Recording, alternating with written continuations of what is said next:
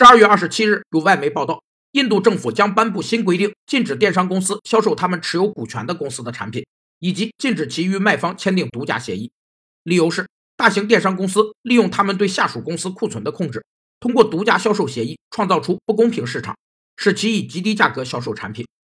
国家为了保证市场有序运行，而依据市场运行规律所制定的规范市场主体活动的各种规章制度，被称为市场规则，包括法律、法规、契约和公约等。